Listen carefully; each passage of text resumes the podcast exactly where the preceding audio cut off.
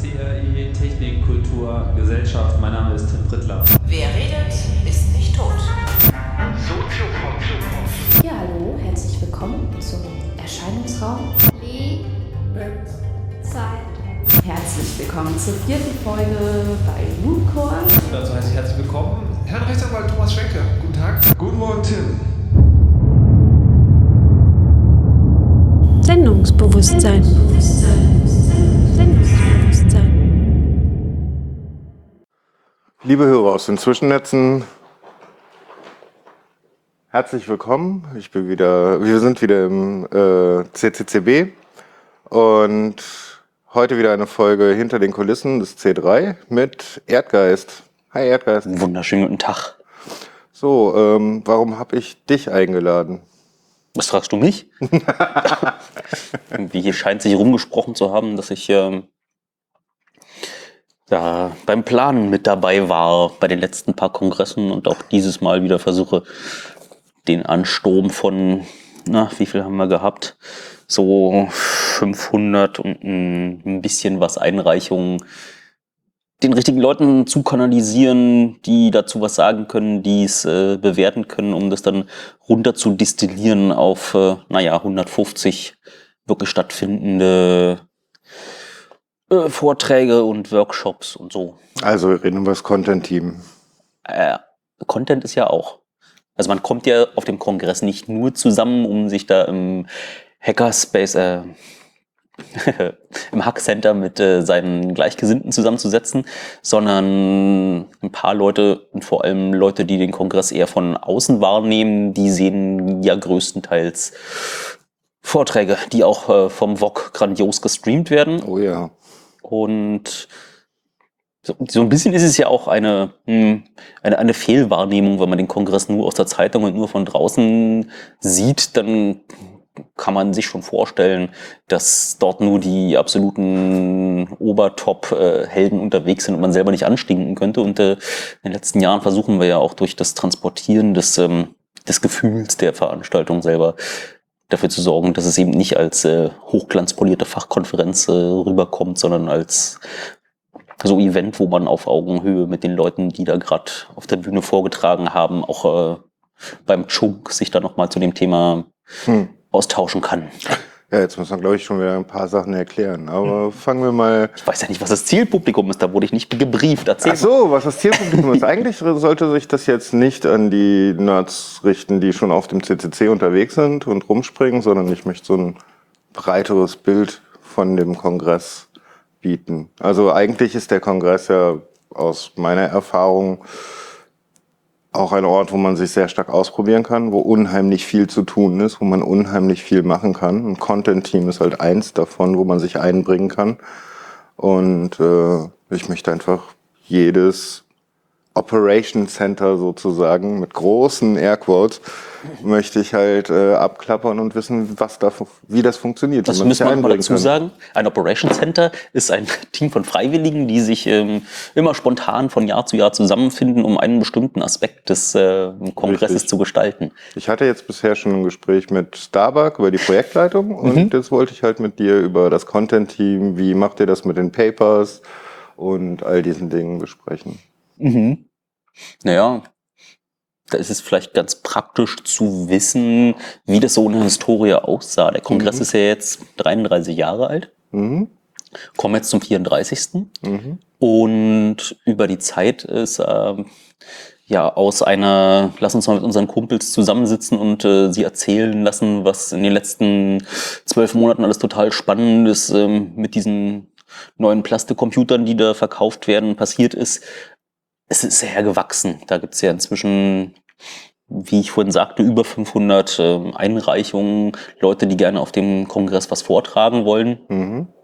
Die Vorträge sind damals wie heute äh, unbezahlt. Das heißt, äh, wer da hinkommt, ähm, möchte eigentlich, weil er in seinem Thema drinsteht, Gleichgesinnte in Kenntnis setzen darüber, was da gerade Status quo ist und möchte vielleicht noch ein bisschen Fame abgreifen. Aber Mhm. ansonsten gibt es da nicht so besonders viel zu holen. Die meisten Vortragenden bezahlen Eintritt, wie alle anderen auch. Und nur in extremen Ausnahmefällen, wenn jemand von ganz weit anreist, dann unterstützen wir auch ähm, im Rahmen dessen, was wir so aufbringen können, die Vortragenden mit, äh, mit äh, Hilfe bei der Anreise. Aber ja, wir rufen dann auch alle Vortragenden immer dazu auf, dass äh, alles, was äh, sie nicht selber stemmen können und wir bezahlen müssen, geht an anderer Stelle vom, vom Kongress ab. Der ist ja, ja komplett auf ähm, die schwarze Null ausgelegt. Also am Ende der Veranstaltung sollte möglichst äh, genauso viel Geld ausgegeben worden sein, wie eingenommen ist. Wir wollen da keinen Gewinn mit erwirtschaften. Gibt ja auch keine Angestellten, die da bezahlt werden müssen. Mhm. Und daran sollen sich die Vortragenden nach Möglichkeit auch äh, selber beteiligen. Und es, ähm, es ist über die letzten, naja, hm, fünf, sechs Jahre explosionsartig gewachsen. Das ist äh, nicht nur über die letzten fünf, sechs Jahre, das war einfach schon so abzusehen. In Berlin, wo wir noch im BCC gesessen haben, haben wir ja so drei, vier Jahre lang auch bei den Teilnehmerzahlen stagniert, weil die Größe des Hauses einfach nicht mehr Teilnehmer hergegeben hat. Und der Umzug nach Hamburg hat da ein bisschen Luft geschaffen, dass wir dort auch äh, mehr Leute in die ja, aus der Community und die, die nicht in der Community äh, bisher waren, da mal reinschnuppern lassen können. Für so eineinhalb Jahre, ja. Ja, was sehr, was sehr wichtig ist für eine Community, dass man nicht nur im eigenen ähm, Dunste so schmort. Aber da haben sich dann die Nerds auch wieder wie ein perfektes Gas behalten und äh, sofort alle Nischen, Ecken und Winkel des, äh, des Gebäudes äh, auch ausgenutzt. Ja. Jetzt werden wir mal schauen, weil so einfach zu sagen, wir machen mal die Tore auf und dann lassen wir ganz viele Leute auf die Veranstaltung kommen, funktioniert nicht einfach so. Du musst das schon behutsam mit der Anzahl der Freiwilligen, die auch Lust haben, die Veranstaltung zu unterstützen, ähm, durch noch mehr ehrenamtliche Tätigkeit in den einzelnen Operation Centers musst du das auch, auch mitwachsen. Und äh, jetzt sind wir in einem großen Experiment mal in so, ein, in so eine Messe gegangen. Und wenn du erstmal an einer Messe bist, dann kommst du nicht mehr realistisch wieder zurück. Ja, natürlich. Jetzt wächst der Raum wieder, jetzt wächst der Platz, den man hat. Ja, aber so Platz ist ja eben nicht nur eine Möglichkeit, sondern auch eine Verpflichtung. Du kannst dir natürlich super Messeatmosphäre machen. Und Messeatmosphäre ist da wirklich im neutralsten Wortsinne gerade gemeint. Da, Die will gestaltet werden, bevor sich da irgendjemand auch nur im entferntesten anfängt, wohl zu fühlen. Mhm. Also es gibt die Möglichkeit jetzt für alle Teilnehmer, die Lust haben, selber bunten Kram, sich bewegenden Kram, alles für, äh, für Tech Center mitzubringen. Aber muss auch passieren. Ansonsten sitzen wir da wie auf so einer auf so einer Fachmesse irgendwo und haben dann äh, sterile Umgebung. Das heißt, das No. Experiment müssen wir ausprobieren. Ja, aber wenn man schon mal, naja, den letzten Umzug mitgemacht hat, also ich habe da wenig Sorgen. Ja, aber da entfernen wir uns gerade auch schon wieder ein bisschen vom Content, ja, total. weil das ja genau Aber abschweifen ist durchaus erlaubt. Und ich glaube, dieses Mal, also in diesem Jahr hat jeder auch was zu Leipzig und der Geschichte dazu zu sagen. Ja, ich habe neulich gelesen, dass dann zwischen den Jahren, wenn man mal die ganzen Urlauber, die aus Leipzig noch irgendwo hinwegfliegen, äh, komplett außen vor lässt, haben wir gerade einen Bevölkerungsanstieg zu der Zeit von knapp drei Prozent. ja? Da werden wir mal gucken, was wir da mit der Infrastruktur da veranstalten. Warst du das, der mit den Verkehrsbetrieben geredet hat? Ja, ich habe da auch mit den Verkehrsbetrieben, naja, respektive, die haben mit, mit, der uns... WLAN, mit der WLAN-Kurve? Ja, na, die hatten uns angeschrieben, weil sie mitbekommen haben, huch, da ist eine Veranstaltung und vielleicht sollten wir uns mal unterhalten. Mhm. Und haben dann ein komisches Formular geschickt, in dem Dinge gefragt worden sind, wie wie viele eurer Teilnehmer sind dann reisen mit dem Auto an, mit dem Zug an, mit dem Flugzeug an, mit dem Bus an, äh, so viel wie, wie viele sind zwischen 0 und 25, zwischen 25 und 65 und älter als 65 und so lauter so Fragen und ich stand dann da mit dem großen schwarzen Stift und äh, ich konnte dann schon mal den Namen der Veranstaltung ausfüllen, das ging.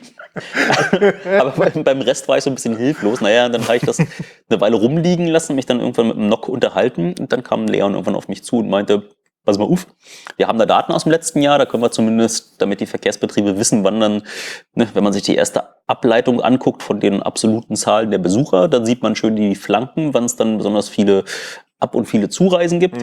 Und dann wissen die Verkehrsbetriebe so grob, wann sie mal äh, da Straßenbahnen einsetzen müssen, um dahin zu kommen. Konnten sich das nicht so richtig vorstellen, die Zeiten. War so, huch, also 23 Uhr würde ich jetzt nicht noch auf den Vortrag gehen müssen. Da schlafe ich doch schon. Und ja, unsere Zeiten sind ein bisschen verschoben. Ja, und, und wie, die Gäste fahren um 20 Uhr in die Stadt und kommen danach noch wieder? Da ist Primetime? Oh. und? Na, dann haben wir so ein paar, wie damals in der Schule, so ein paar Beispielaufgaben gemacht. Dann haben wir in dieses Diagramm reingeguckt und gesagt, guck mal, so um 3.30 Uhr, ne, da stehen jetzt laut Diagramm vier was waren das, 40 Personen pro Minute, die da rausgehen. Wir haben gesehen im anderen Diagramm, dass so das Verhältnis zwischen angemeldeten Devices und angemeldeten äh, oder Besuchern und Teilnehmern vor Ort so äh, 1 zu 1,8 ist und dann machen wir mal Beispielaufgabe 40 mal 1,8 und mal 60 Minuten in der Stunde sind dann, oh, da müssen wir 1500 äh, Leute äh, abreisen in der Zeit. Das sind dann so die Anzahl von Straßenbahnen. Ne? Wenn da 150 äh, Leute in eine Straßenbahn reinpassen, dann kann man so grob gucken, ob das reicht, ob das auch physikalisch reicht, ob die genug Fahrer da haben. Erstmal zwischen den Jahren, dann auch noch mitten in der Nacht. Da müssen die jetzt aber erstmal ein Angebot anbieten, um zu gucken, ob wir das irgendwie hinbekommen. Okay. Hört sich an, als würden wir eine kleine DDoS-Attacke auf Leipzig loslassen. Na, ich will ja erstmal vermeiden, dass da große Mengen Verbrennungsmotoren dann hin und her bewegt ja. werden, um die Besucher da abzufrühstücken und deswegen am besten so elektronisch betriebenes oder elektrisch betriebenes äh, Kraftfahrzeug. Da fährt eine S-Bahn, da fährt eine Straßenbahn und dann nur wenn es wirklich gar nicht anders geht, noch Shuttle-Busse. Mal gucken, was da, was da geht. Mhm. Okay, jetzt aber kompletter Kontext-Switch. du hast angefangen. Ja, ja, das ist ja gut. Das ist vollkommen in Ordnung, hier abzuschweifen. Äh, wir können auch, wenn wir wollen, sechs Stunden reden, aber so lange können wir, glaube ich, nicht. Ja, dann ist deine Batterie hier alle. Ah, das, da, ich habe noch, ich habe noch Akkus, so ist nicht. Ähm, und wir sitzen hier in einem Ort, wo es jede Menge Kabel gibt. Und klimatisiert. Genau. Aber ich glaube, du musst auch irgendwann weg. naja. Wir haben über den Content gesprochen, ne? Und genau. Ich habe irgendwie grob versucht Content, auszuholen. Genau, Content Team. Was ist das Content Team? Fangen wir damit mal an. Ich glaube, es ist am schlausten, wenn ich dann doch wieder ganz kess in die Geschichte zurückgehe. naja, als es, als es so irgendwie 30 bis 40 äh, Vorträge gab, ne, zu einer Zeit, wann war das? 99, ach nein, mhm. 89. Bevor dann irgendwie die ersten äh, die ersten Versuche, das irgendwie größer im HKP ist es da ja dann, also im Haus am Kölnischen Park in Berlin, ist es dann gelandet und wurde dann da auch immer, immer besser besucht und dann äh, kamen dann auch äh, mehr Teilnehmer, aber auch mehr Vorträge zusammen. Und damals hatten das dann so, so äh, Andi und Ron, glaube ich, ähm, im Büro saßen zusammen, haben wie so eine FileMaker-Datenbank mit dem Vortrag bespielt. Mhm. Ähm, und dann mal so rumgefragt, oh, willst du und du und du und ich was irgendwie zu hier eine Verschwörungstheorie, da noch, äh, keine Ahnung, Programm voll bekommen. Hm? Mhm. Und das ging dann irgendwann nicht mehr, weil es wurde zu groß für die zwei Leute und für die eine FileMaker-Datenbank. Und dann ist diese Datenbank den beiden auch irgendwann abgeraucht, zwei Tage vor der Veranstaltung. Wow. Und dann mussten sie einmal groß alle rummelden, sag mal, hatten wir jetzt eigentlich zu oder abgesagt für deinen Vortrag? Und ähm, bei der Gelegenheit hat dann, glaube ich, Tim gesagt, das funktioniert alles so nicht mehr. Und hat dann gesagt, das musste dezentraler aufgebaut werden. Da braucht ein Stück Software, das äh, diese Einreichung verwaltet, am besten übers Interweb erreichbar ist. Und damals gab es dann, ich glaube, es war ein PHP noch geschrieben, den Pentabarf, was ein der, der Vorläufer des Systems ist, was wir jetzt benutzen, des, äh, des Fraps. Und da kann man sich einfach äh, anmelden, kann dann Vorträge einreichen, die werden dann gesammelt in den Konferenzen äh, und kann dort dann entscheiden, so gemeinsam, welche Vorträge genommen werden und welche nicht. Mhm. Und das ging einfach so lange ganz gut. Das ähm, gab dann so ein, so das Content-Team, was dann immer zusammensaß. Es waren zum Anfang irgendwie auch vier, fünf Nasen. Die haben sich das alles angeguckt, da genickt, da Kopf geschüttelt, geguckt, ein bisschen hin und her geschoben. Mhm. Die zeitlichen hm, Constraints aufgelöst, um mal zu gucken, wer sollte am besten nicht zu welcher Zeit, wer ist dann noch nicht wach und wem ist es egal. Und das kriegst du auch ähm, bei so na, einer zweistelligen Anzahl von, von Vorträgen und Einreichungen kriegst du das noch hin. Mhm. Aber irgendwann ist erstens dieses Content-Team riesengroß geworden, weil die Anzahl der Einreichungen auch immer diverser und immer mehr geworden sind. Und dann gab es dann so plötzlich Mammutrunden hier im CCCB, wo dann bis zu 40 Leute rumsaßen und dann so 200 Einreichungen dann so jeweils einzeln äh, durchackern mussten. Wir mussten mal raufgucken, welches Thema ist es, äh, was haben die Kommentatoren da im Vorfeld die das auch über dieses System kommentieren konnten mit Sternchen und so. Ne, was haben die da schon dazu gesagt? Wie ist so der generelle Konsens? Gibt es da irgendwie zum selben Thema schon noch irgendwelche Vorträge? Wenn man Pech hatte, ist es dann erst später aufgefallen, dass es zum selben Thema ganz viele und vielleicht noch einen besseren gegeben hat. Und in diesen Knüppelrunden haben wir dann zuweilen sowas wie drei Wochenenden, äh, zwei Tage hier gesessen und uns dann so und dann immer zwei Minuten pro Vortrag Zeit genommen. Das war dann irgendwann auch äh, der nicht mehr angemessen. Ähm, Wenn du weißt, wie viel äh, Zeit und Energie Leute in ihre Einreichungen gesteckt haben, dann willst du die eigentlich auch für den Review und für die Entscheidung darüber wieder mehr Zeit äh, nehmen. Also haben wir, ich glaube, das ist 30 C3 angefangen, ähm, die Teams aufzuteilen aus mehreren Gründen. Erstens ähm, ist es vielleicht äh, so zu sozialpolitischen Themen nicht besonders schlau, Hefe zu fragen. Auf der anderen Seite ist es zu ähm, ne, Security-Themen auch, äh, na, du weißt, wen ich meine. Ja. Ja, so äh, will man nicht, dass da äh, Leute mit starken Meinungen zu Themen, die das ganze Thema eher blöd finden, ähm, in einem Track äh, mitentscheiden lassen, also sprich in einem bestimmten Themengebiet. Und wenn man das äh, ordentlich separiert und wenn man dafür sorgt, dass das, äh, dass die Kuratoren auch äh, erstens sich selber kontrollieren und zweitens über die Jahre man immer wieder das Gefühl hat, dass die auch kontinuierlich regelmäßig gute Arbeit leisten und Lust haben ähm, auf ein tolles Programm und nicht einfach nur mal als Strohfeuer für ein Jahr sich da reinsetzen, um das irgendwie alles besser zu machen und dann wieder weg zu sein, was man ja ab und zu auch hat. Ähm, hat sich da jetzt für die meisten dieser, dieser Tracks, also dieser Themengebiete, in denen wir die Einreichungen jetzt sortieren, haben sich ganz stabile Teams gebildet, die dann auch ähm, meistens im Jahr drauf wieder Lust hatten, äh, dieses, diesen Track zu betreuen. Also so in den letzten vier, fünf Jahren ist das In den letzten passiert. vier, fünf Jahren, ja, gab zuweilen auch Reibereien, gibt da, wenn du wirklich mit äh, Feuereifer dabei bist und möchtest, dass es ein äh, aus deiner Sicht gutes Programm wird, dann hast du natürlich, wenn du dich in einem bestimmten Track engagierst, auch einen ganz bestimmten Blick darauf, wie das Programm werden sollte, wo die Schwerpunkte sitzen und dann die Schwerpunkte gegeneinander auszugewichten, äh, ist dann zuweilen auch ein lautstarker Prozess. Also Schön ausgedrückt. wir saßen ja zum Anfang hier im CCCB. Da hinten gibt es so einen großen Bereich, wo jetzt eine Bar steht. Und da war vorher noch Platz. Diesen Platz haben wir mal freigeräumt und haben dann so mit ähm, Tape auf dem Boden grob das Raster des Fahrplans, also des Vortragsprogramms, abgezeichnet. So die vier Tage, jeweils die ähm, äh, Stunden waren dann so einzelne Kästchen auf dem Fußboden. Da sind wir ernsthaft mit Karteikarten da rum und haben diese Karteikarten da hingelegt, noch halb farblich markiert, dass man weiß, was welcher Track ist, damit das nicht gleichzeitig stattfindet. Und dann haben sich die Leute auch gegenseitig irgendwie so mit äh, Hüftschwung weggeschubst, um äh, ihre Kärtchen an ihre Stellen zu legen, dass dann eben im, zur Primetime im besten Programm dann die Leute, die sie für wichtig hielten und die Vorträge, die sie für wichtig hielten, gesetzt werden.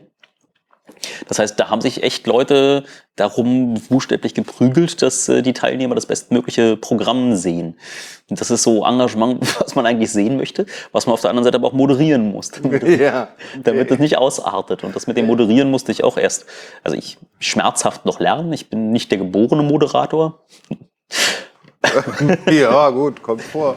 Und ähm, Jeder hat andere Stärken. Vielleicht muss ich da meine Rolle dann irgendwie nochmal erklären, um diese Teams, ähm, die sich da den einzelnen Tracks ähm, zugehörig fühlen, zu koordinieren, braucht es ein übergeordnetes Team, was am besten ne, Ressourcen zur Verfügung stellt, die Infrastruktur am Laufen hält, dafür sorgt, dass irgendwann der Call for Papers rausgeht, dafür sorgt, dass die Termine eingehalten werden, ähm, dass äh, man so grob entscheidet, welcher von den Tracks wie viel Zeitstunden abbekommt, um das Vortragsprogramm zu gestalten. Und all sowas muss ähm, dann ausbaldowert werden. Und dort haben sich, ähm, haben wir uns so zu dritt und jetzt zu viert äh, zusammengefunden, um dann dieses dann sogenannte in Ermangelung eines besseren Wortes Meta-Content-Team äh, zu bespielen. Und in dem bin ich seit, naja, ich glaube, den 30C3 mit dabei.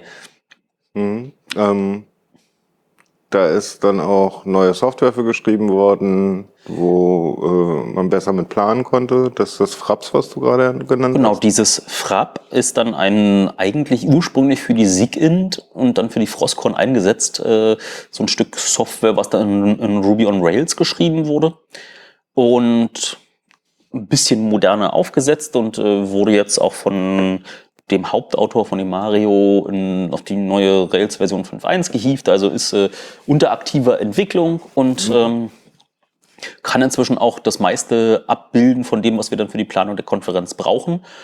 Äh, ich habe vor, weiß gar nicht mehr, drei Jahren ähm, mir, weil wir gesehen haben, dass zum wirklichen Planen eines Fahrplans Informationen fehlen, nämlich wer eigentlich äh, welche Vorträge gucken möchte.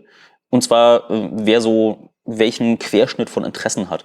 Das heißt, äh, die Informationen darüber, dass zwei Vorträge von derselben Person ziemlich gerne angeguckt werden wollen, ist schon sehr praktisch. Da hat man so ungefähr eine Idee davon, was man nicht gleichzeitig legen sollte. Okay, Und dafür, um diese Informationen zu sammeln, habe ich dann noch ein kleines äh, JavaScript-Frontend vor einem kleinen Datenbank-Backend von einem Kumpel gehackt geschrieben, nennt sich Halfnarb. Und ähm, ist einfach so einfach, wie es geht. Du klickst dir alle Vorträge an, die du gucken möchtest, drückst auf den Submit-Button und die Zahlen, die dann rauskommen, die sind dann total praktisch wieder beim Zusammenschnüren des Fahrplans. Achso, der HalfNAB ist auch dafür gedacht, dass Leute, die sich für das Programm interessieren, also äh, schon mal so vorplanen könnten. Ich hätte gerne den, Genau. den also- Talk von Fefe an dem Tag und so weiter. Nee, nee, da sagt man nicht an welchem Tag, das machen wir dann schon. Aber man sagt einfach nur, den würde ich gerne gucken, den würde ich gerne gucken, den würde ich gerne gucken. Und was Ah, okay. noch dazu kommt, ist, dass damals, äh, ich weiß nicht, ob das inzwischen besser ist, der Frapp noch keine Möglichkeit hatte, Vorträge, die nicht wirklich ähm, schon an einem bestimmten Zeitpunkt gesetzt worden sind, äh, zu veröffentlichen. Das heißt, man konnte den potenziellen Kongressteilnehmern nicht eine präliminäre Liste von äh, angenehm, angenommenen Vorträgen geben, sodass ähm, man dann immer erst im Frapp alles äh, schon an irgendwelche Zeiten setzen musste, bevor man den Export starten konnte und dann konnten die Leute drauf gucken, aber da war es schon zu spät. Da war dann die Kollision von zwei beliebten Vorträgen zur selben Zeit dann schon, schon irgendwo im System und dann kriegt man das wieder schwer raus. Naja, also haben wir in den Frapp einen JSON-Dump reingeschraubt. Dieses JSON wird dann von dem JavaScript gefuttert und der kann inzwischen, der, der Halfnab kann inzwischen auch schon ein bisschen noch mehr. Wenn dann das Programm draußen ist, ähm, dann gibt es auch eine Kalenderansicht, dass man auch die von sich selber schon ausgewählten Vorträge später auch wieder noch in rot markiert im, Vor im Fahrplan sieht und man kann auch äh, sein, seine Präferenzen und die von seinen Freunden angucken und sieht dann, ob man sich in denselben Vorträgen vielleicht wieder trifft. Aber das ist ähm, dann, dann eben das Halfnab. Und dann gibt es da noch ein, eine Weiterentwicklung, die dann wirklich benutzt wird und die einem auch während man live die Vorträge zwischen den Kalenderkästchen hin und her zieht, zeigt einem dann äh, live an, ob es da Kollisionen gibt, ob da Vortragende gar nicht da sind zu den Zeiten, wo man sie gerade versucht hinzusetzen, ähm, ob es irgendwie gerade ganz schlimme Kollisionen gibt und ob ähm, zur selben Zeit aus demselben Track vielleicht zu viele Vorträge liegen. Das heißt, das planen wir jetzt auch alle schon mit Softwareunterstützung. Ui. Ja, ne, war sonst einfach auch im Vorfeld haben wir uns Kärtchen ausgedruckt, wo einfach dann die Zahlen draufstehen, jeweils Korrelations von einem Vortrag zu dem nächsten, sind dann mit diesen Kärtchen dann da lang gelaufen und haben geguckt, äh, in alle Richtungen, das passt nicht, das passt nicht, doch, das passt. Äh, und dann stehst du dann auch wieder elendlange Zeiten äh, da Und versuchst das hinzukriegen, ja. und versuchst die Kollisionen zu vermeiden. Und da wird man fuchsig und da verbrennt man so viel Lebenszeit und dann freut man sich und dann fängt man sogar an JavaScript zu programmieren. Okay, da verbrennt man auch eine Menge Lebenszeit. Ähm, lass uns mal das, so das Organigramm des Teams sozusagen betrachten. Also wir haben da euer Meta-Team Aha. und dann haben wir wie viele Content-Teams? Da experimentieren wir eigentlich äh, über die Zeit schon auch mit den Tracks, aber es gibt so fünf feste Tracks. Das ist so Science, äh, das ist äh, Politik, Ethics und Society, das ist ähm, Security, das ist äh, Hardware und das ist äh, Art and Culture. Und das sind so die großen Themenbereiche, die sich auch ähm, so abgezeichnet haben, als wir uns das Programm vom, ich glaube, noch 28C3, 29C3 angeguckt haben. Und dann gab es zwischendurch so Experimente. Letztes Jahr gab es einen Space Track, den war so mit der ESA äh, zusammen aufgezogen haben, die ein starkes Interesse daran hatten, mal zu zeigen, dass jetzt nicht nur SpaceX äh, geile Weltraumforschung macht, sondern dass es sowas in Europa auch gibt. Mhm. Dass wir irgendwie ziemlich viele coole Nerds haben, die dann eben bei der ESA sitzen und sich darüber freuen, wenn dann die anderen coolen Nerds mal überhaupt ein Konzept davon haben, was passiert und vielleicht da Lust haben mitzuhelfen. Wir hatten davor einen Track, der hieß Philosophy, aus der Idee herausgeboren, dass man eigentlich am meisten aus dem Scheitern lernt. Mhm. Und äh, da sind auch wirklich ein paar Leute auf die Bühne und haben von ihren gescheiterten Projekten berichtet und haben dann auch äh, schonungslos offengelegt, woran es denn gehapert hat, woran es kaputt gegangen ist. Und das war eigentlich immer ziemlich cool. Leider haben nicht alle Einreicher verstanden, worum es darum ging. Deswegen ist der dann auch im letzten Jahr wieder eingestampft worden, leider. Ähm, und wir werden jetzt in diesem Jahr sind wir dabei zu experimentieren. Es wird ein, wahrscheinlich einen Track geben, der Resilience heißt, der aus der Idee heraus geboren ist, dass sich Security größtenteils mit Offensive Security beschäftigt und es inzwischen einen großen Bereich gibt, der eigentlich sowas wie zwischen Science und äh, Security angelegt ist, äh, wo es einfach nur darum geht, mal eine aktiv daran zu arbeiten, äh, sichere Programmiersprachen, beweisbare Algorithmen, äh, beweisbar sichere Hardware, äh, also wie man etwas engineert, so dass es eben nicht äh, mit der heißen Nadel zusammengestrickt äh, beim nächsten Besuch des Russen äh, zusammenklappt, mhm. sondern so, das ist äh, da für den, für den Track angedacht und ich glaube, wir wollen noch ähm, einmal einen Ehrlich gesagt weiß ich nicht, äh, wie der Name heißt. Das ist, glaube ich, noch im Fluss gerade, aber so ein Sustainability-Track, mhm. ähm, in dem wir aus allen Bereichen eben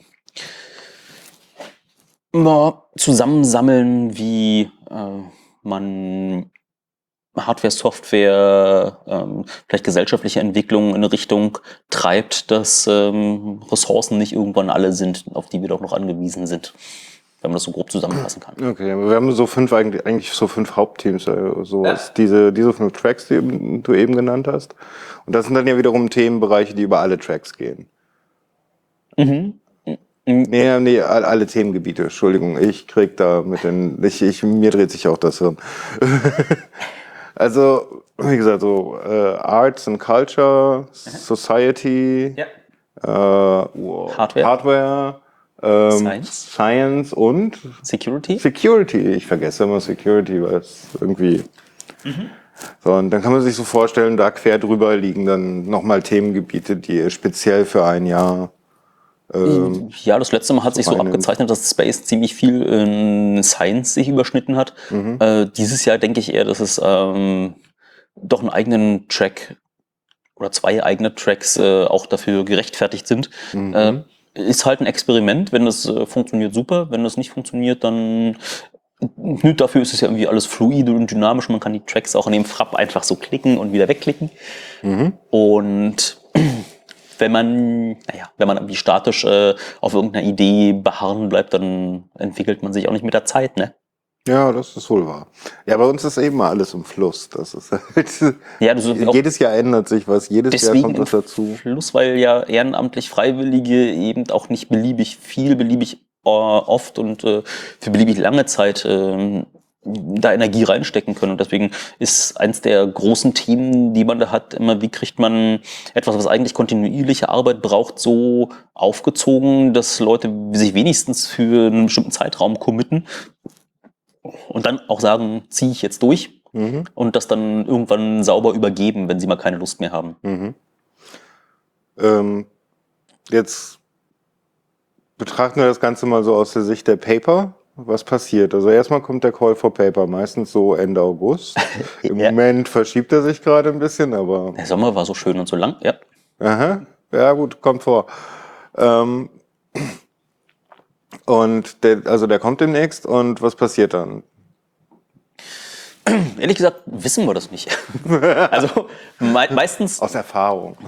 Äh, na, na, was die Leute damit machen, also ein paar haben wohl schon über das ganze Jahr sich zusammengesammelt, was sie dann da einreichen wollen. Ein paar sind dann wirklich noch vom Call for Paper dann überrascht und angetan, dass sie da was einreichen können. Aber erstmal geht mit dem Call for Paper zusammen das ähm, Einreichungssystem auf. Also in dem Frapp kann man sich dann einen Account anlegen, wenn man nicht schon einen hat und ähm, dort dann eine Einreichung einreichen.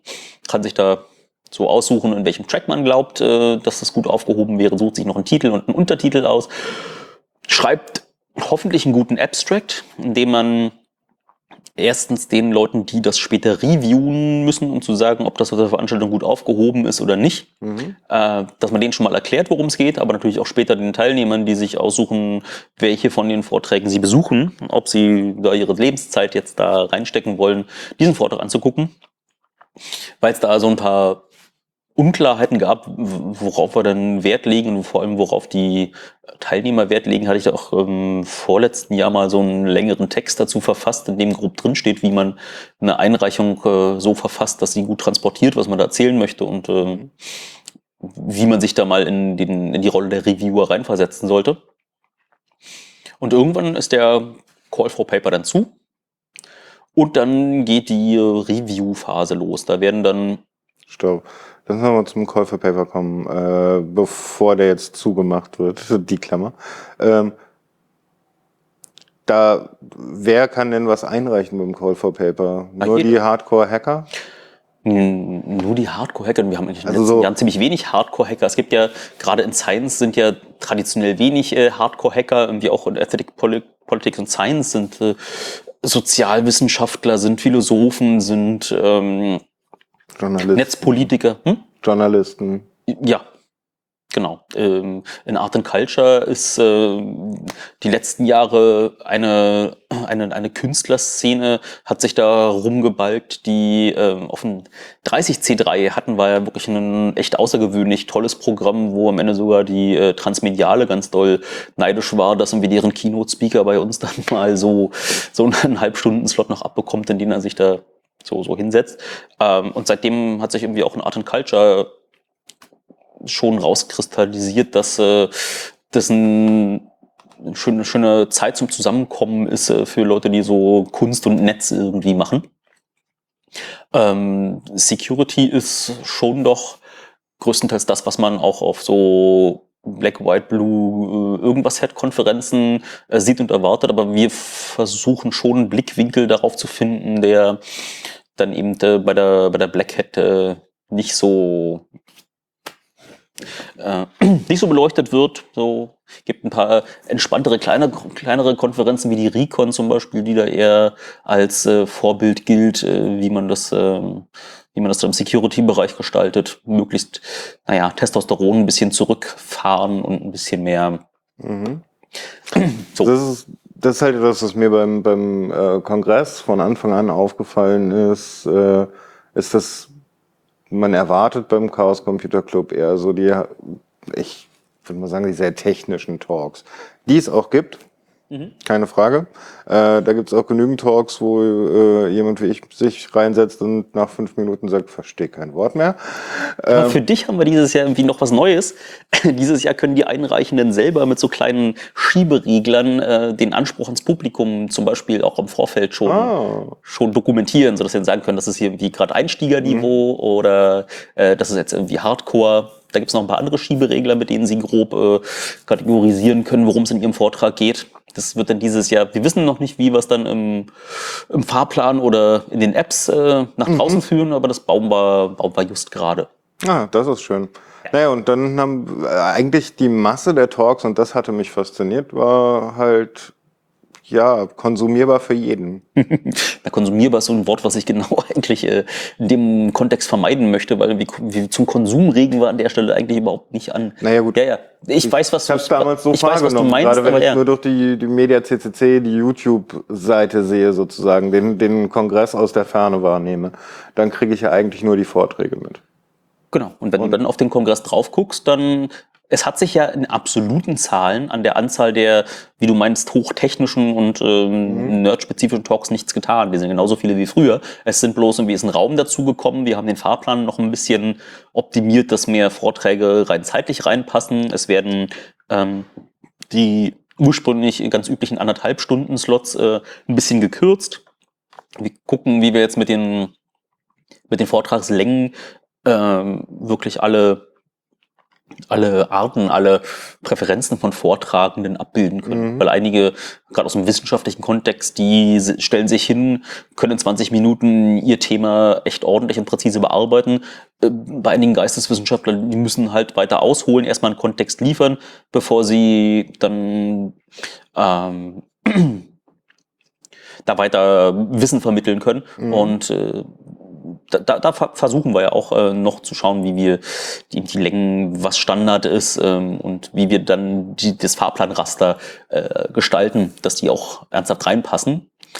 Weil ne, du hast dann irgendwie Pausen zu festen Zeiten und da, wo vier Einstünder reinpassen, da passen nicht unbedingt genauso, äh, oder drei Einstünder passen nicht eben äh, achtmal äh, oder viermal so viele Halbstünder rein.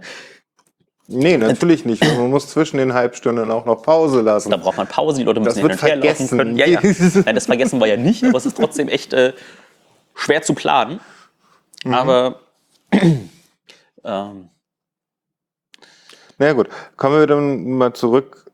Ähm, schließen wir mal die Klammer Call for Paper. Also der Call for Paper ist draußen. Mhm. Ähm, jetzt kommen da, weiß nicht, 500, 600? 550, äh, da haben wir dann 550 ähm, Einreichungen. Einreichungen. die sich ähm, auch noch ein bisschen ungleich auf den Tracks verteilen. Das heißt, traditionell ist in Security und in Ethic, Politics und Science sind ähm, die numerisch größte Anzahl von Einreichungen, Mhm. aber auch ähm, ganz offen gestanden die größte Anzahl von Einreichungen, wo man nach einmal drauf gucken, sie gleich verwerfen kann. Oh Gott.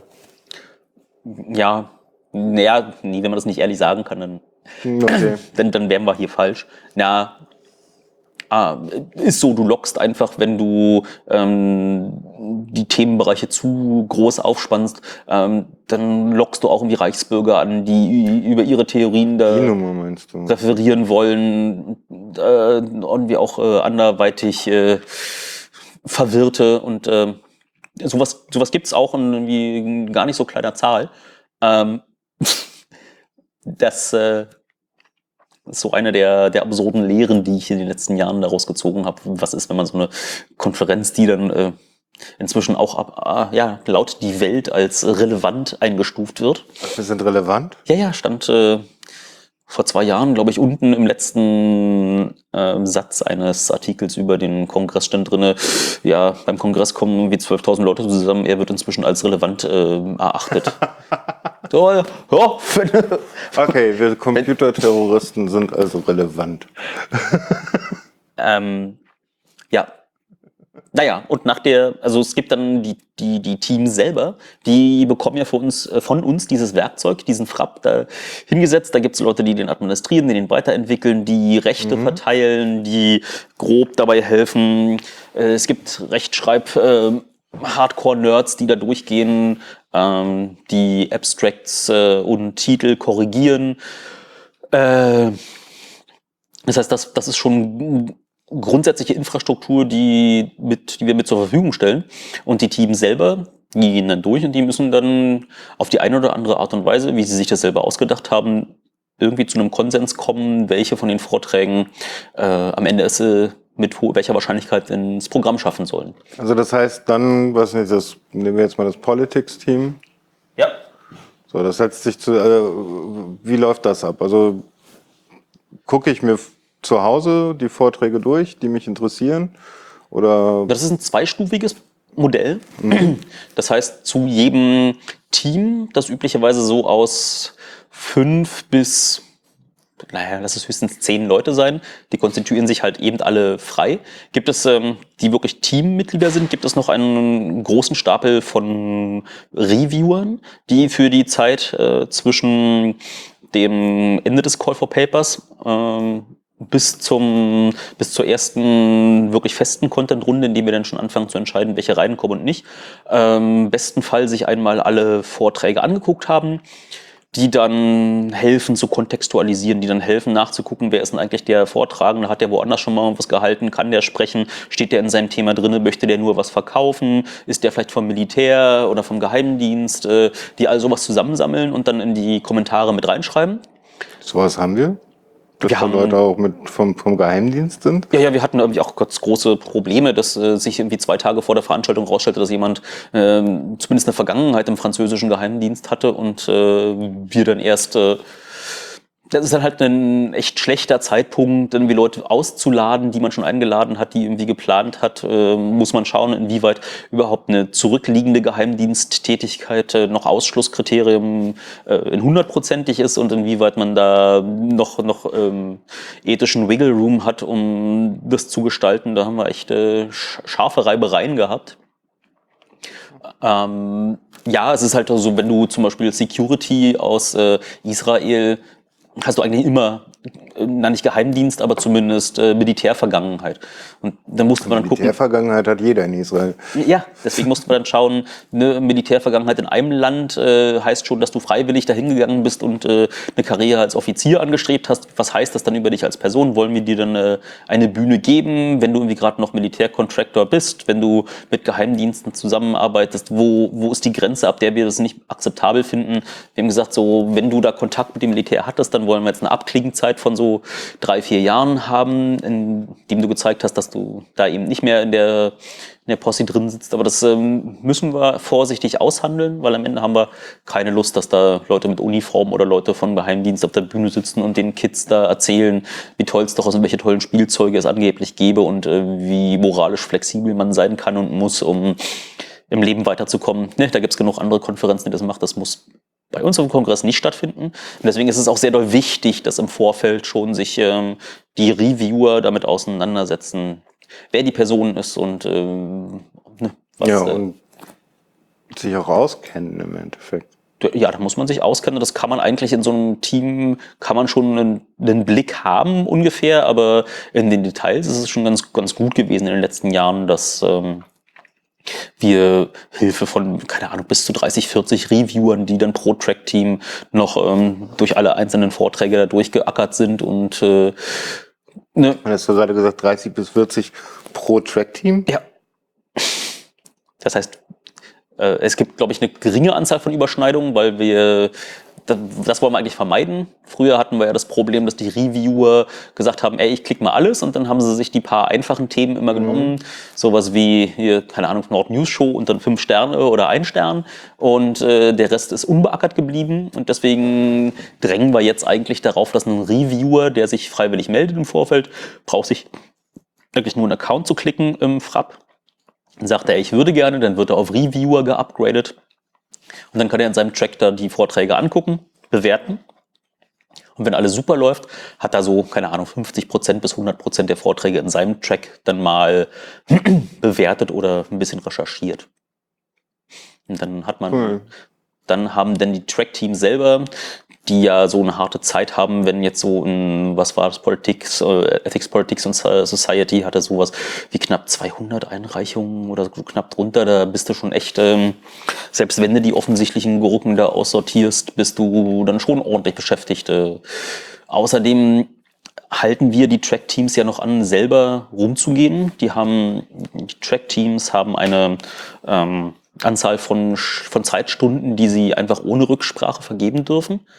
Das heißt, ähm, wir als, naja, Meta-Team in äh, Stellvertretung der Teilnehmer sagen dann, ihr kennt euch in dem Thema aus, ihr werdet damit irgendwie schon keinen Blödsinn machen, irgendwie nur eure Kronis reinheben, äh, habt da in den letzten Jahren bewiesen und wir gucken da noch ein bisschen drauf, deswegen dürft ihr, ohne dass es großes äh, Veto von den anderen Teams gibt, ein paar von den ähm, Stunden mit Einladungen schon selber ähm, besetzen. Das sind so üblicherweise ja, 50 Prozent. Und äh, um die anderen wird dann eben verhandelt. erstens nach Ausrichtung, zweitens nach wie toll sind die denn eingeschätzt, wie sehr muss es da rein, ähm, gibt es vielleicht noch inhaltliche Lücken, man muss ja immer wieder den Schritt zurückgehen und dann von oben drauf gucken, haben wir denn ein übergreifendes Thema, vielleicht sogar ein Motto schon rechtzeitig, ähm, dass da ein roter Faden drin ist, dass nicht äh, zum äh, selben abgelatschten Thema jetzt irgendwie 30 Vorträge in allen Tracks äh, da kommen und äh, das äh, dann andere davon na, betroffen sind, die dann keine Zeit mehr abbekommen.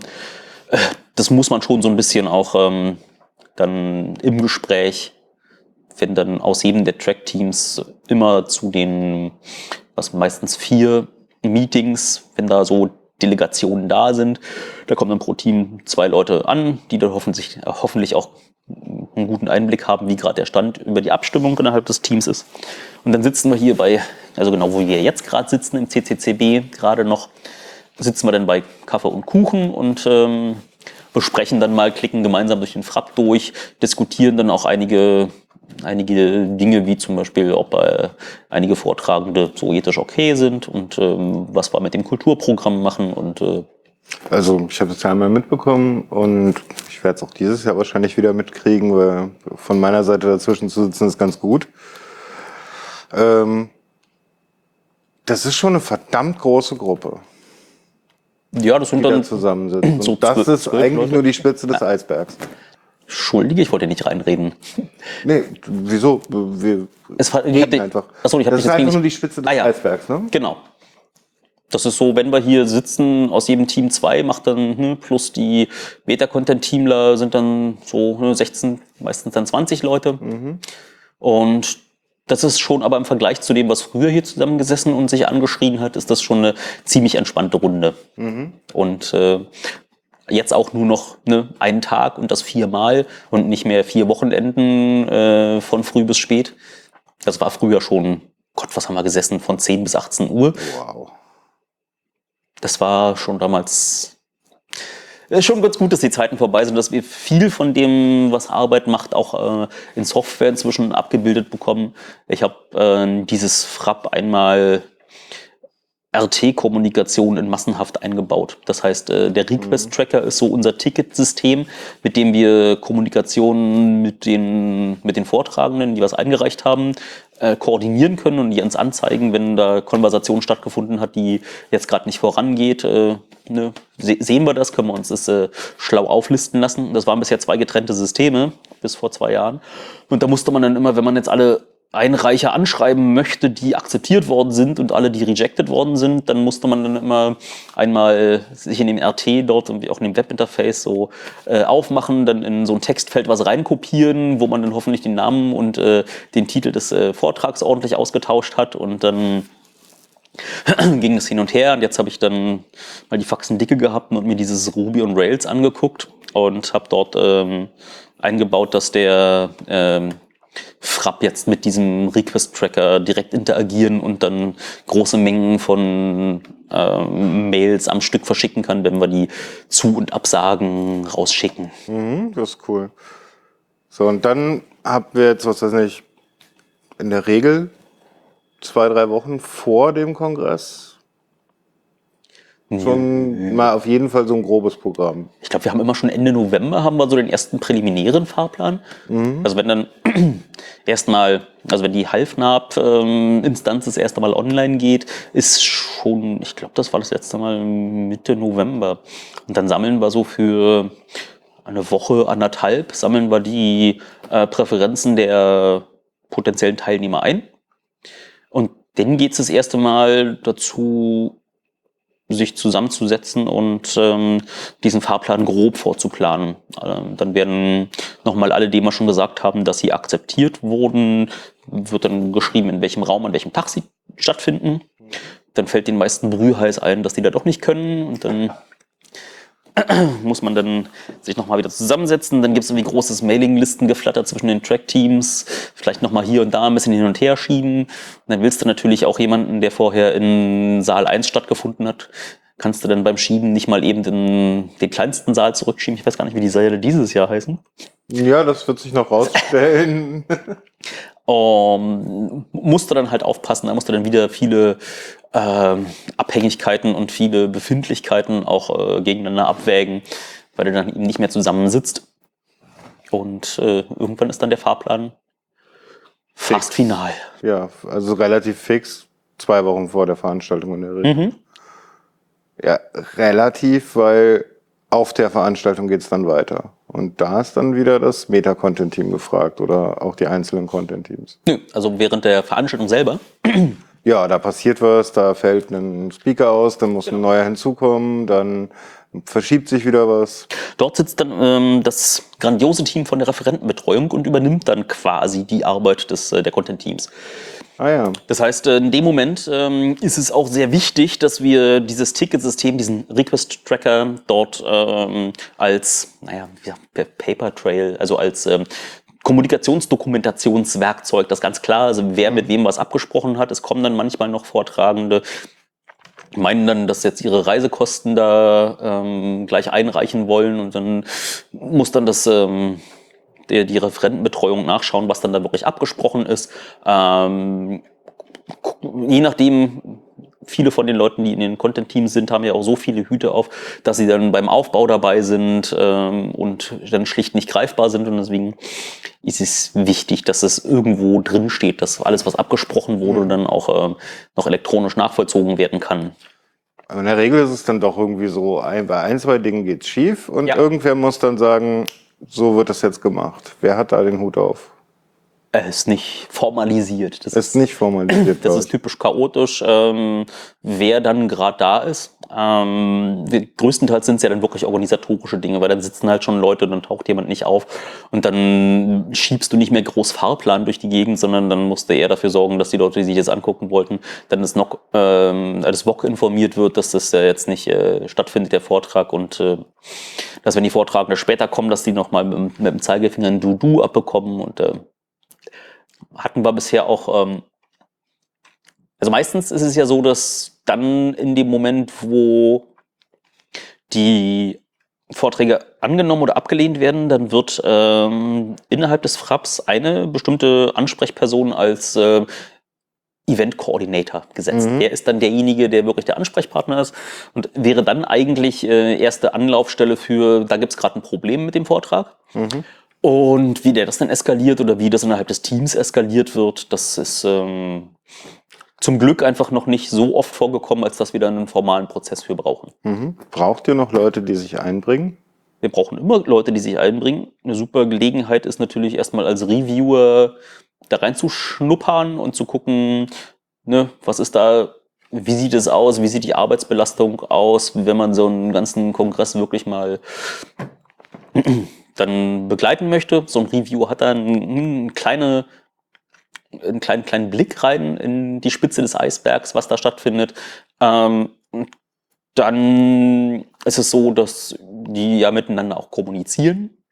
Überraschenderweise. Ja. Und dann, ne, dann kann man sich mal beschnuppern, dann guckt man, ob die Chemie stimmt und dann kann man dann, wenn man in dem Track-Team sich gut aufgehoben fühlt und äh, die derselben Meinung sind, ist der Prozess, den ich ja vorhin andeutete, dass man irgendwann auch den Staffelstab übergeben muss, dass man gucken muss, wer ist dann noch sympathisch, wer passt da rein, wer ähm, hat auch realistisch die Zeit und die Energie, das in den nächsten Jahren dann weiter zu verfolgen. Ähm, das Ja gut, aber wenn ich jetzt, sagen wir mal, Reviewer mache und ein bisschen meiner Freizeit opfern möchte, dann kann ich sagen, gut, ich kümmere mich um einen Track, mache da 50 Prozent der, der Talks, schaue ich mal drüber, recherchiere dazu ein bisschen, Genau. sag meine Meinung dazu. Das kann eigentlich jeder machen. Dazu gibt es so eine Mailingliste, die heißt 34c3-content at lists.ccc.de und die ist ähm, für jeden subskribierbar, der daran Interesse hat. Und das heißt, da wird erstmal abgesprochen, da kann man sich dann ähm, alle weiteren Informationen, wann man dann losreviewen darf und wo man sich die Rechte holen muss und in welchem Track-Team man da mitspielen möchte, äh, kann man dann da hinschreiben und ähm, wird dann meistens ähm, mit äh, offenen Armen empfangen. Mhm.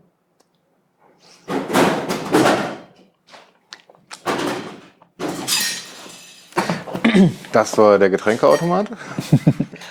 Und äh, wie weit dann danach die Mitarbeit, die mithilfe äh, angenommen wird, überhaupt gebraucht wird, kann ich einfach nicht sagen. Das ist so, das, dafür sind die Track-Teams eben alle, äh, sollen sich autark verwalten. Da wollen wir aus dem Meta-Content-Team auch absichtlich äh, nicht reinpushen. So, wenn irgendein Team Modus operandi gefunden hat, wie sie gut äh, klarkommen, dann äh, wäre es schön blöd, da jetzt äh, nach draußen entweder was anzusagen oder denen überzuhelfen, wie die sich jetzt organisieren sollen. Ja, klar.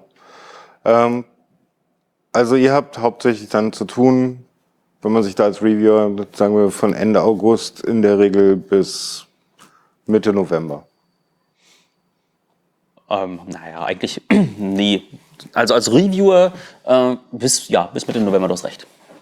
Ja, und dann wiederum kommt das Content-Team mehrfach zusammen und oder die einzelnen Content-Teams, die einzelnen Track-Teams und äh, sammeln das alles ein, machen sich einen Kopf darüber, welche Talks sie denn jetzt gerne in ihren Tracks haben möchten und zum Schluss sitzt man hier Ja, da In der passiert großen noch, Runde. Da passiert dann noch mehr. Ähm, die sitzen dann zusammen, gucken, ob ähm, die Einreichungen schon abdecken, was in dem Jahr passiert ist. Also die, das CF, der CFP selber ist ja so ein Werkzeug, um passiv äh, einzusammeln, was Leute da draußen eh schon kommunizieren wollten. Und die Betreuer der Track-Teams äh, haben ja auch selber einen Blick dafür, was innerhalb ihres Themenbereichs im letzten Jahr so passiert ist.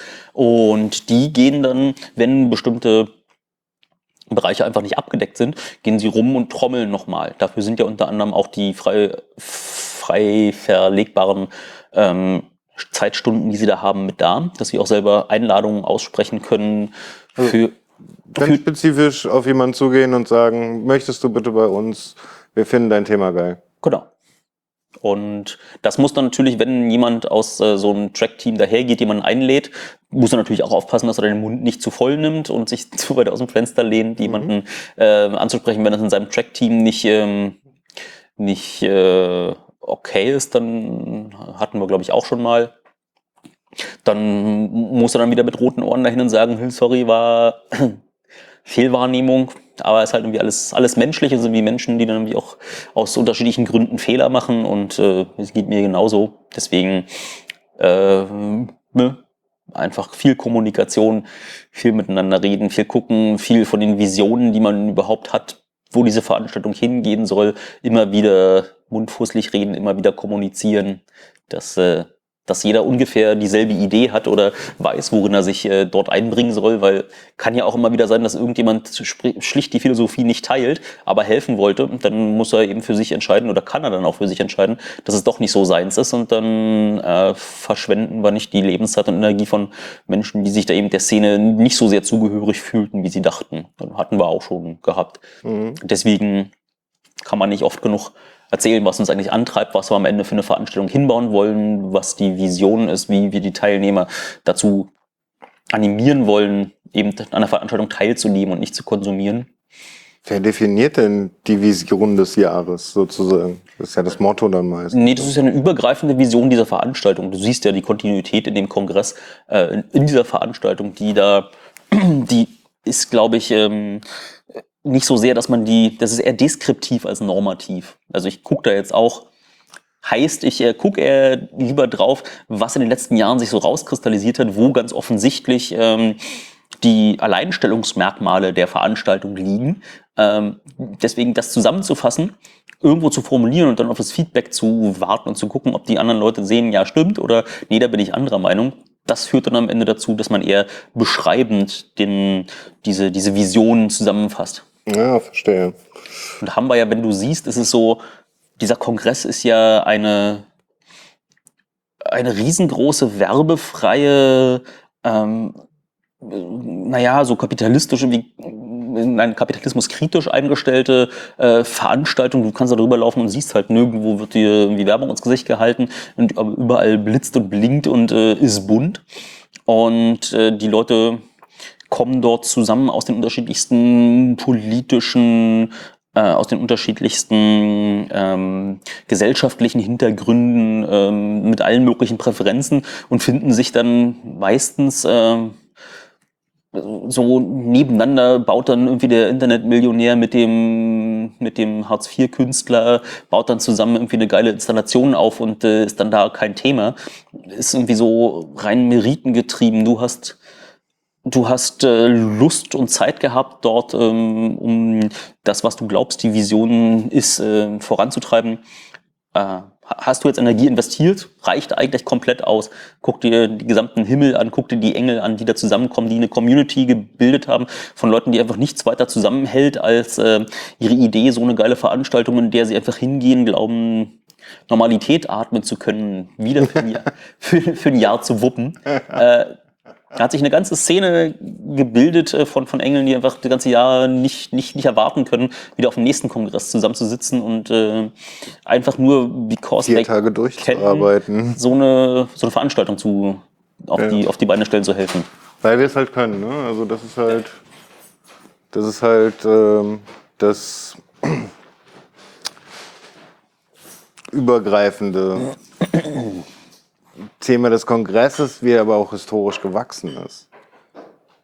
Ja, Ich meine, wurde ja, das gesteuert im Endeffekt? na, ja, es gab halt immer wieder Leute, die so Tim Pritloff hatte in der Zeit, äh, als es nach Berlin umgezogen ist, hatte da schon auch signifikanten Anteil daran, ähm, auch die diesen, diese Veranstaltung so auszudefinieren, ihn zusammenzuführen zu ähm, in Bereichen, wo einfach auch Party stattfindet. Einfach einen, einen Bereich zu schaffen, in dem man einfach hin, so im Dreieck laufen kann. Man hat da irgendwie das, was, an einer Universität halt so stört. Äh, ne, dass da so eher formales und äh, auf Drittmittel und vielleicht auf Publikationen ausgerichtetes äh, Optimieren dessen, was du da überhaupt noch erzählst, ähm, dass das ja, auch genug Wissenschaftler angenervt hat, dass die dann meinten, ey, die Nerds haben da einen, einen Raum gebaut, in dem man einfach ähm, nur, wenn man wirklich Lust hat auf das Thema, wenn man kein ähm, Strukturfetischist ist, äh, der irgendwie jetzt äh, besonders gut damit klarkommt, ähm, so Fördergelder anzu, so, sondern einfach nur du bist gut in deiner Wissenschaft und du kriegst das kommuniziert auf eine Art und Weise, dann bist du da willkommen und dann bist du nicht willkommen, weil irgendjemand, äh, der den Daumen drauf hält, sagt, sag mal, ist jetzt so, sondern weil alle anderen das Gefühl haben und das auch sofort, die beschnuppern dich und riechen auch sofort, du bist halt nicht, äh, nicht irgendwie Karrierist, sondern du bist irgendwie mit Leib und Blut, mit, mit, mit, mit ja, Leib und Seele. Leib und Seele dabei bei dem Thema und du kannst es äh, wie mit Feuer rüberbringen und dann you are one of us.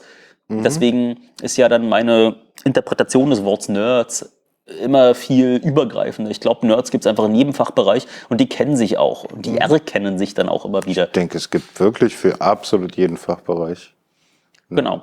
Und das war einfach genauso wie die Nerds damals eben diesen unfassbaren Vorteil hatten, dass sie sich das Internet gebaut haben, dass sie dann plötzlich die Möglichkeit hatten, auf die Ressourcen für ihr Lieblingsthema in Sekundenbruchteilen zugreifen zu können. Da waren eben die Computer-Nerds die ersten. Und ähm, alle anderen Wissenschaftler haben sich die Platze gefreut, dass sie dieses Werkzeug gesehen haben, sind dann danach reingezogen. Deswegen ist dann das Internet ähm, auch in den akademischen Kreisen schnell zu dem Werkzeug geworden, das es jetzt ist. Und ich glaube, dass der Kongress so auch wieder ein, genauso ein Space ist, in dem äh, Nerds aller Fachbereiche sofort sehen, die können da drauf gucken und die erkennen, dass dort irgendwie Nerds ursprünglich aus dem Computerbereich sich einen ein, ein Space geschaffen haben, in dem dieser Erfahrungsaustausch äh, funktioniert ohne ohne kapitalistischen Druck, ohne was du sonst üblicherweise noch ähm, beachten musst, äh, sondern einfach nur because you can. Das ähm, führt dann genauso als Parallele zum Internet dazu, dass wir jetzt ein, ähm, mit dem Kongress ein Werkzeug haben, uns ähm, unsere Erfahrungen innerhalb unseres äh, Lieblingsthemengebiets dann auszutauschen. Und deswegen wächst es auch immer noch weiter in alle möglichen Richtungen und sind nicht mehr nur die Security-Nerds, die da zusammenkommen in dem Security-Track, sondern der Science-Track wird größer, der Art and Culture-Track, weil irgendwie auch die Kunst-Nerds natürlich genauso unterwegs sind. Genauso wie die Hardware-Bastler Löter in ihrem, in ihrem Track äh, sich wohl aufgehoben fühlen wieder. Ja, das waren ein paar Jahre mal. Wir hatten dann ein paar Jahre so ein Problem, dass natürlich, wenn, als die, na nicht natürlich, also als die das Content-Team zu groß geworden ist, ähm, waren deutlich unterrepräsentiert die Leute, die man so als Maker dann irgendwann zwischen auch, äh, auch abtut. Aber da waren ja auch bestimmte gesellschaftliche Themen absolut groß. Ich meine, das, das ging gerade dann um sowas wie Netzsperren, es ging gerade um, um äh, Biometrie. Ja, natürlich musst du dann aber auch immer eine Balance finden, weil am Ende, wenn du dich zu weit vom Bit entfernst, kannst du nicht mehr äh, mit ähm, der Autorität zu Netzsperren argumentieren. Also wenn du nur noch Politik machst und einfach nicht mehr weißt, was unten drunter technisch passiert, dann nimmt man dir auch nicht mehr ab, was du da erzählst. Und das ging, ging mir auch eine Weile so, dass ich irgendwann weiß, ich habe dann angefangen, die Datenschleuder zu machen, habe dann viel mit Grafik zu tun gehabt, irgendwie Zeitung gesetzt, habe dann wie Chaos Radio angefangen und habe dann am Ende gemerkt, dass ich ähm, so für so in Bits rumschrubben, Assembler und C programmieren einfach äh, deutlich zu wenig Zeit hat mir irgendwie auch echt gefehlt. Und da musste ich mich dann da wieder, ne, dann muss man erstmal schaffen, auch wieder zu delegieren, was ja auch ein, ein Akt ist Ist schwierig. Bei ist es schwierig, vielen. weil du musst ja erstmal das Vertrauen darin haben, dass irgendwie alle anderen das auch können, was ja irgendwie gerade für einen eingebildeten Nerd immer ziemlich, ziemlich schwierig ist zu, zu akzeptieren, wenn man es in andere Hände gibt, dass der, der oder die das auch schon hinbekommt. Und äh, ist aber auch am Ende, dann natürlich machen die das irgendwie anders, aber nicht schlechter als du. Und ging, ging mir so, habe ich in, in vielen Bereichen dann absichtlich gemacht. Jetzt kann ich auch wieder, jetzt kann ich auch wieder Hardcore C und äh, Assembler programmieren, wenn ich möchte. So neben den Rumfummeln im, im Rails, wenn es dann wirklich absolut mal sein muss. Na ja, gut, also ich meine, klar, Frapp will gepflegt werden, oder? Ja, da der Frapp wird irgendwie von Mario auch schon super gefehl, äh, gepflegt. Aber wenn man selber eine Vision für so ein Feature hat, kann man nicht beliebig äh, andere Leute einspannen, das für einen zu machen. Na ja, klar. gut, ähm, ich glaube, wir haben es so ziemlich, ne? Wenn du nicht noch Fragen hast, Mir fällt zum Content-Team jetzt erstmal nichts mehr ein. und wie lange haben wir gemacht?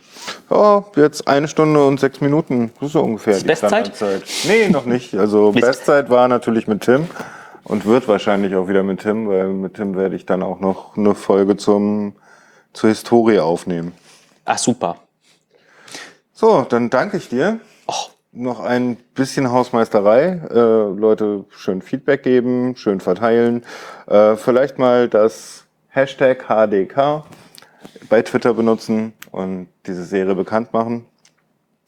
Vielen Dank, Erdgeist, dass du dabei warst. aha. Und ciao. Tuzi,